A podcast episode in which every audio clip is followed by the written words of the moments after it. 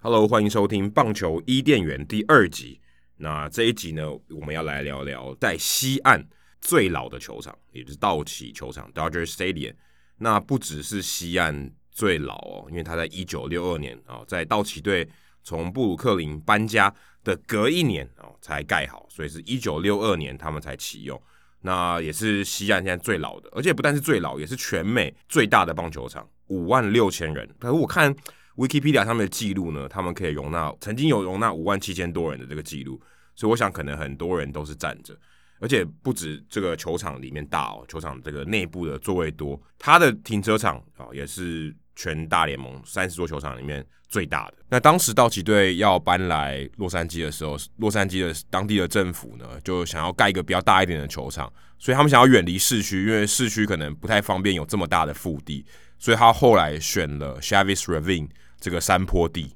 那山坡有一边是球场，另外其他剩下的地方都是停车场。我看了一下资料，停车场可以容纳一万六千个车位，所以你平均看哦，如果先三个人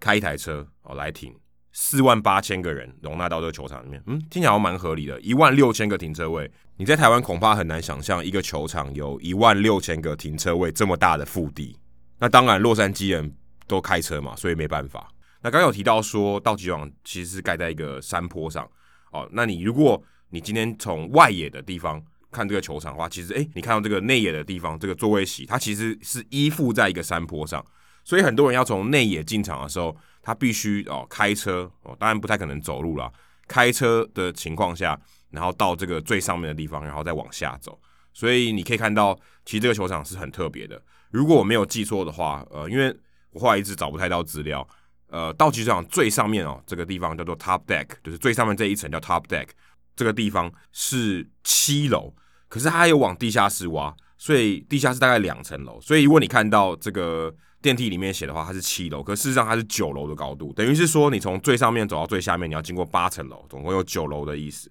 他们如果从最上面那一层看哦，是非常非常高的距离，可能比大多数的大联盟球场都还要来得大。那这个山坡地呢，其实原本是有一个地名的，就好像我们讲新庄啊，新庄棒球场有新庄嘛。那这个地名叫 Chavez Ravine，就是 Chavez 算弯谷吧，算是一个山谷这样子，所以他们就盖在这个地方。那以前其实是墨西哥移民住的地方。那如果你讲 Chavez Ravine，大家都知道哦，你在指的是道奇球场。那道奇球场不只是呃一个球场而已，它也是美国唯一一个这个球场有它自己的邮递区号的。九零零九零，所以如果你跟当地人讲说九零零九零，那他们可能知道说哦，你在讲的是道奇队球场，就好像呃，你讲 Vin Scully Avenue 一千号，他们知道哦，你讲的是道奇球场，就像你讲呃东一六一街，他们都知道是在纽约的洋基球场一样，有有点这种类似这种概念，所以道奇球场其实也是在地理上面也是很特别的哦。那聊到道奇球场，我先来聊聊我之前除了跑三十座球场，我二零零六年的时候，在我二十岁的时候，我也去过一次道奇球场。那时候我也一个人去。那那个时候我第一次到洛杉矶，不太知道要怎么去，而且那个时候也没有手机跟 Google Map 嘛，所以就等于是查好了要怎么去，然后搭公车去。那公车上我记得哦，非常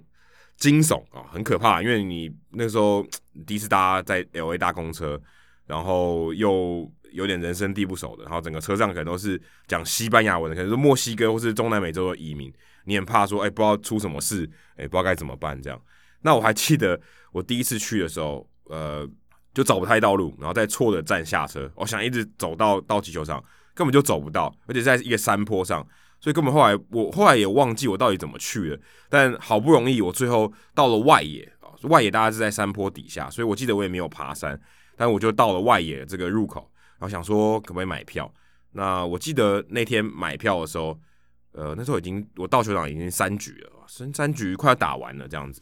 那就遇到一对年轻的情侣，那男生就问说：“哎，你要买票吗？”那我手上有两张票，我女朋友跟我来，可她不太想看。那我们还没进场，你要不要跟我买票？我说好啊，那你卖多少钱？然后他的这个票面的价值上面就写六块钱。他说：“那我就原价卖你六块钱。”那他有两张嘛，可是我想说我就只能买一张，所以说那我只能买一张，六块钱，六块钱就进到道奇球场了。虽然是外野的位置，但也还很不错。而且那一天的比赛呢，很经典哦。那天比赛是呃当时巨人队的王牌投手 Jason Schmidt，后来有到道奇队。那道奇队的先发投手是谁呢？是 Great Maddux。哇，那时候是一时的这个王牌对决。而且那场比赛我记得打不到两个半小时，打到十局才结束。你看美国这种比赛，尤其 Maddux 经典的比赛，打两个半小时哦，非常非常符合 Great Maddux 的这个节奏。那天的比赛呢是一比零，Russell Martin 在最后十局下半打一支全垒打。哇，这个比赛非常非常的精彩，而且令我印象最深刻的是，呃，当时我坐在外野左外野，那巨人队的左外野手是 Barry Bonds。那我记得整场比赛啊，从第一局到第十局，只要 Barry Bonds 上场守备啊，只要是他站在这个左外野观众的面前，乐色话整场都在飙，两个半小时都在讲乐色话啊，没有没有两个半小时，因为呃道奇队守备的时候就不会有乐色话，但有几乎一半的时间，你就听到外野的观众一直在调侃这个 Barry Bonds，因为他毕竟当时很强嘛，当时这个禁药的问题也都还没有浮现，那大家都。讨厌这个世仇的这个最强的球员，所以啊，Barry Bonds 遭受这个干话，这个算洗脸吗？当时就维持了很长一段时间，我觉得蛮好笑。那时候也让我体会到美国看棒球的这个文化，就他们去球场真的是一种发泄哦，就 一直呃，你可以骂球员，但是你但不能有那种脏字，但是你就说你怎么这么烂哦，我阿嬷都跑得比你快哦，这种情况，这种还可以，就是有点调侃的，所以还算是 OK 这样子。那后来我二零一六年再去的时候，那个时候是我第二座球场嘛，就是我跑完了这个当时的 AT&T Park 以后，接下来我就从旧金山到了洛杉矶，然后跟我的朋友 James 一起。那 James 是我当时呃看职业运动学英文的粉丝团的另外一位编辑。那我们那时候就约好啊，我们在旧金山跟洛杉矶都有去看比赛。那我之前在二零一六年这个跑球场唯一有开车的地方哦，而且还不是我开。就是在洛杉矶，还有圣地亚哥，其他地方我都没有开车，就是靠大众运输来移动，所以还蛮特别的经验。当时在洛杉矶，那当时我们有点自作聪明啊，耍个小聪明，想说停在这个山脚下的 Chinatown 中国城，可能可以省个一点钱，然后因为毕竟球场旁边的停车场比较贵嘛，所以想说我们就停在中国城，然后走上去。但我们非常后悔啊，因为走上去大概也要十五二十分钟，而且都一路上坡。大家如果有机会去道奇球场的话，我建议啦，还是停在这个球场旁边的停车场就可以了啊，不要像我们一样停在中国城里面。后来当我去驻美的时候，都是坐 Uber，所以也就比较没有这个问题。那我还记得当时，呃，我看完第一场球赛以后啊，我去呃戏谷去湾区附近找我的朋友。那时候我在搭这个火车的时候，我就诶想说问问看纹身大叔说，我那时候还不认识纹身大叔，然后我就问他说，诶，我明天要去这个道奇球场去呃你上班的地方看比赛。他说：“哎、你你你买票了吗？”那他说：“我说还没啊，我可能到现场才买，因为我有之前那个黄牛票的经验，六块钱的经验，觉得很赚，所以我想说啊，到当天再买，或是在网络上买，也都还来得及。那、结果没想到纹身大叔人很好，他就问我说：‘哎、你要不要公关票？我可以帮你弄两张。’后所以后来我到道奇球场去看比赛，就是拿公关票。那如果你做公关票，在这个球场里面，其实是很特别的体验，因为它会有一区给客队还有主场的这个。”球员的家属或是队职员的家属，他是坐在一区的，所以如果你坐在那一区里面，大部分人都知道，哎、你你可能是拿这个亲友的公关票这样子哦、呃，你常常会看到很多这个镜头会找到这个家属啊，他们其实都坐在同一区，所以是很好找的。那除了纹身大叔给我票，很非常感谢他以外，那我们 Hito 大联盟在第五十二集的时候，其实也很幸运，也邀请到纹身大叔，刚好利用五十二集，也是我们一周年，然后也是陈金峰峰哥。的背号啊，因为纹身大叔之前是峰哥的翻译嘛，那我们就在道奇球场录音，所以道奇球场对我们来讲是一个很特别的地方，有工作经验，也有旅游经验，甚至还有录音的经验，是非常特别的一个球场。对我跟 Jacky 来说，那那一天比赛呢，我们后来看到是前田健太先发，那时候是前田健太到美国的第一年，然后我记得对手是响尾蛇队，那天还是一个呃星际大战日。那其实星际大战日，如果大家去美国看球，很有可能会经历到，因为他们很喜欢去做跟这个娱乐圈结合，尤其特别是《星际大战》是一个可以跨好几代的这个电影啊，很多《星际大战》迷都很喜欢做这些 cosplay 啊，所以他们会借由这种比赛的赛前活动，他们可能会穿整套的这个星际大战 cosplay 的装扮。那有些球场，像我后来去白袜队的比赛，也有遇到星际大战日。每个球场做法不太一样。我记得白袜队的做法是，他可以让这些呃有扮装的球迷在球场里面好像游行哦，绕球场里面走一圈，是很特别的。比赛的时候，他那些介绍球员出场啊，或是呃可能一些过场的动画，也都会用星际大战风格的东西去做。或许你未来去看美国看球的时候，你可以去查一下，说哪一天是星际大战日。但我确定的是，每年的五月四号，May the Fourth。那大家知道《星际大战》May the Fourth with you 嘛？这个经典的台词。所以只要五月四号的时候，基本上我想每个球队都会多多少少在主场会有这个《星大战》相关的活动。那我后来很好奇，我在收集资料的时候，我一直想要找到《星际大战日》这个行销活动到底是什么时候开始的，一直。都找不到这个起源，不知道到底是小联盟呢，还是大联盟的球队先有了星际大战日的这个构想。但后来很多球队都采用，基本上我想三十队球队每年应该都有星际大战日啊，因为这实在太受欢迎了，有点像台湾如果办个什么周星驰日啊 这种之类的，那可能很多人就会哦，记得像 PTT 乡民日嘛，蛮蛮类似的概念，就是他会找一些比较流行的文化的东西，然后结合棒球。可能吸引啊这个星际大战迷来球场啊，也许他有一天可能会喜欢棒球，或者是让棒球有一些更多的不同的话题。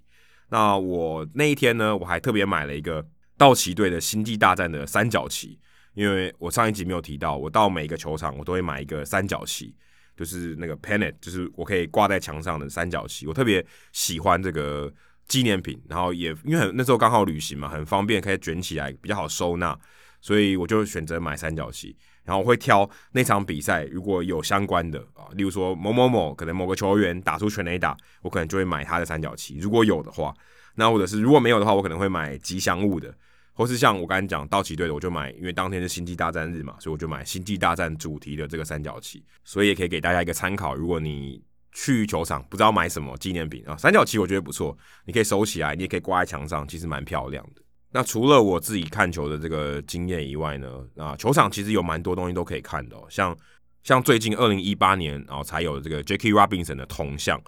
那道奇球场其实之前都是没有铜像的，只有背号哦，就这些传奇球员的背号。那以前可能有四十二号，它就一个算是一个，因为大家有去过台北一零一嘛，不是有那个 Love 吗？虽然那是在费城的一个复刻品了，像 Love 的这个四个字，但它是球员的背号啊，例如说四十二。他就立在这个地上。那 j a c k Robinson 是第一个有铜像的这个球员，所以你如果去球场哦，记得跟这个 j a c k Robinson 的铜像啊，当然他应该是全三十岁的球迷都会喜欢的这个球员，因为他毕竟是打破种族藩篱的嘛。所以我觉得大家如果要去道奇球场的话，千万不要错过 Jackie Robinson 的铜像。然后再来道奇球场有一个很特别的地方，就是它的这个看板。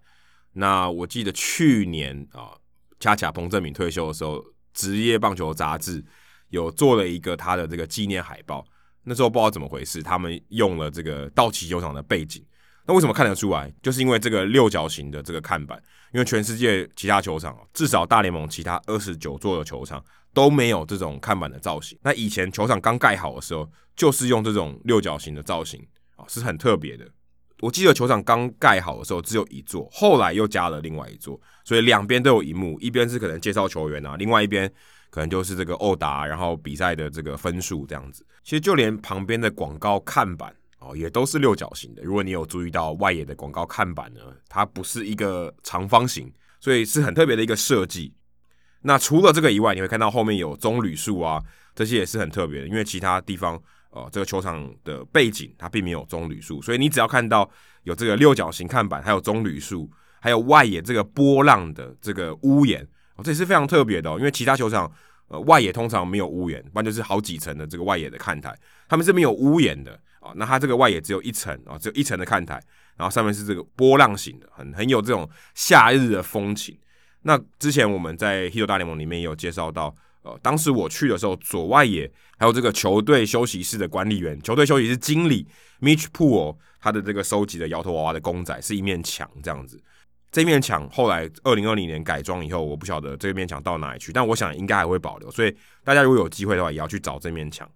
那再来就是我当时二零一六年去的时候，有一个很特别的地方，我也是走在这个球场里面才发现的。当你在这个 field level，就是你要去买这个食物，就是美食街的地方，然后往下走是这个球场嘛，然后是这个观众席，在这个 concourse，在这个这个走道的地方呢，有一个韩国的电台的收音室啊，播报室就在这个地方，所以他们跟其他的转播单位不一样，其他转播单位在更高的一层楼。那只有他们是在跟观众几乎是平行的视角，然后在那边看球赛，好像是这种硬塞出来的一个房间哦，就在这个美食街的旁边，是一个非常特别的地方。我我想可能柳贤镇离开以后，可能就没有这个。那再来，我给大家一个算是一个秘密的景点，如果你有去道奇队这个球场的导览的话，那你还是会去。那如果你没有去啊，你没有时间去，但是你有买票进场的话，你可以到地下室啊。就是我们一般说的这个包厢的地方，你可以搭电梯下去。那你搭到电梯下去，如果你运气好的话，那你到这个电梯门一打开，有两面墙，这个走道有两面墙是金手套跟这个冠军奖杯的地方，哇，非常非常漂亮。这也是我印象没有错的话，唯一一个球队他们有在呃，不管是休息室或是公开的半公开的地方展示他们球员拿过的这些金手套的奖杯、世界大赛冠军的奖杯。但我想这个应该是复制品啊，大家因为真正的金手套奖杯啊，或是呃不管说银棒奖啊，这些奖杯应该是被球员本身拿走了，所以这边放的应该是展示品，可能是复刻品。那大家如果有机会的话，可以去看一下。那三楼的地方就是呃播报的地方，那这个地方有牛棚车哦，有一个摆放一个旧的牛棚车可以看，而且如果有机会的话，你参加球场导览的话，你还可以看到 Vin Scully 这个传奇播报员的播报室。那现在应该是没有人用，它就是一个算是一个纪念的地方吧，因为它是一个很小间的地方。我不是很确定说，呃，他们播报员还是不是在同一个地方，但是我记得那个地方 Vin Scully 是有一个一个标示说这是 Vin Scully 曾经用过的地方，曾经他工作的地方，所以是很特别的。我非常推荐大家可以去道奇队的这个球场导览。呃，如果有机会的话，他应该也可以让你到这个球场外围的这红土区，然后至少可以在在那边拍个照什么之类的。那除了球场这些硬体的设施以外，呃，你可以挑比赛。假设你可以挑比赛，但是呃，你可能对星际大战没有兴趣，或者是说，诶，你不知道挑哪一场比赛好，那我会建议你，如果你在礼拜五的晚上去是最好的，因为他们赛后会有赛后的烟火，这是道奇队的一个传统，不管赢或输，他们都会有这个烟火表演可以看。所以一年你想，呃，他们有八十一场在道奇队比赛嘛？那可能每周五的比赛，可能大概我相信大概六七场左右吧，诶、也不其实不是很多，可能一个月就大概一两场的比赛，有机会可以看到这个主场的烟火，所以我非常推荐大家去看。看烟火有一个小 paper，，就是呢，如果你不是在呃最低层看的话，我觉得可能视野会比较没有那么好。你可以坐电梯到最高的这个 top deck，你可以从七楼的地方居高临下看这个烟火，你很少看到说烟火是从你的视线以下往上放吧。啊 那如果你爬到七楼，因为它这个呃烟火是从外野后方开始放的嘛，所以你爬到七楼，其实你离这个烟火高度非常非常高，你好像看到烟火这样冲上来，然后在你的头上然后爆炸，非常非常棒的体验啊！如果你有机会可以去，然后要记得周五晚上去看烟火，在比赛要结束之前到 Top Deck 去看哦，这个我觉得体验是非常非常特别的。那其实如果你去道奇球场，但是刚好没有比赛，很可惜。那你还是有机会去 Top Deck，因为 Top Deck 是球场开放的部分，所以你可以走进球场到 Top Deck 这一层，然后你可以俯瞰整个球场，是免费的哦。所以如果你想要带这个午餐去 Top Deck 吃，是可以的，是免费的。那边也有这个像呃站立桌的地方，然后你可以有一个小吧台，你可以在那边吃。如果你有机会去 LA，但是刚好没有球赛可以看的话，你也可以带点这个。饮料啊，或是零食，然后在那边带到球场的 Top Deck 去看整个球场，也当做一个野餐，也很不错，也是一个免费可以进场的一个方式。虽然可能没有比赛，提供给大家参考看看。那同样的，在不免来聊到食物。那道奇队球场，其实我觉得食物，呃，也没有什么特别的啊，就是啤酒啊、热狗啊、爆米花、啊 Nachos 啊、玉米片。当然，可能很多道奇队球迷会不同意我的说法，因为道奇队球场还有一个很有名的 Dodger Dog，也就是道奇队的热狗，道奇热狗啦。它特别地方在哪？它特别长。其实，其实我是觉得还好，长热热狗长没有什么特别吸引的地方嘛，味道好比较重要嘛。那它真的很长，它二十五点四十英寸的热狗啊，二十五点四应该是台湾可能买到大汉堡的两倍大吧，大概就是这样子。那到 Dodger Dog，当然味道我觉得还不错啦。可是，在球场热狗你也知道啊、呃，就是就是那样子，因为它这个预热好的、啊，那可能我觉得在呃跟你在这个便利商店吃到的热狗，可能相距也不太远，但味道有些不一样啦。那如果那很多当地的球迷，他们去球场就好像一个仪式嘛，啊，我去道奇球场我就要吃 Dodger Dog，好像有才有满足，配个啤酒，就好像是一套的 package。那很多人大家去球场都是吃热狗啊、啤酒这种东西，所以 Dodger Dog。算是当地球迷很喜欢的一道美食。那第一集播出以后呢，有蛮多听众朋友跟我反映说，他们蛮喜欢我在这个球场啊访问的这些小故事啊，驻美的一些小趣事。那这一集我也来分享两个。第一个是我们刚才有提到的这个球场的休息室的经理 Mitch Poole，他当时其实在二零一零年的时候，他也有跟道奇队一起来台湾，那个时候他也是休息室的经理。那个时候，他带着他的助手 Alex 一起来台湾。不过，我后来我在遇到他的时候，我把他的名字记错了，然后把他记成 Alex，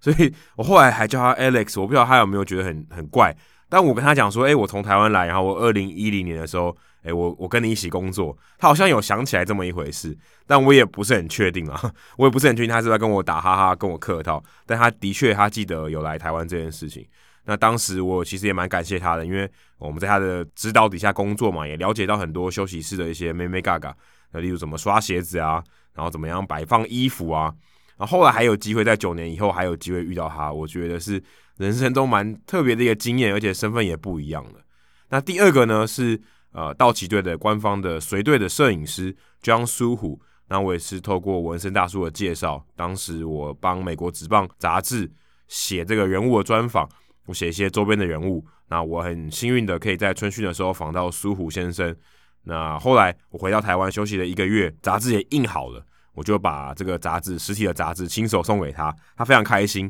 那因为我想这个应该是他第一本哦，呃，有中文的杂志写他的专访啊，所以应该是非常特别的。他虽然是呃华人哦，不过他并不会说中文哦，他就是母语是英文啊，从小在。这个美国长大，所以所以有中文字的杂志对他讲应该是非常非常特别的一个体验。那大家如果有兴趣的话，也可以去追踪这个苏虎先生的这个 Instagram 账号，上面有蛮多球员、球团然后私底下的一些照片，蛮有趣的啊，角度蛮不一样的，可能不是报章杂志上面会用的照片，但我觉得会让你觉得蛮有趣的，从不同的角度去观赏这个球赛，还有去看一些球员私底下的生活，推荐给大家。大家可以搜寻 John Suhu 是 J O N，苏虎是 S O O H O O。那以上就是棒球伊甸园第二集的节目内容。那也欢迎，那也欢迎大家在社团里面，在这个节目的贴文底下跟大家分享。如果你有去过道奇球场，或者你知道道奇球场有些其他的故事，你或是你自己经历的一些亲身的小故事，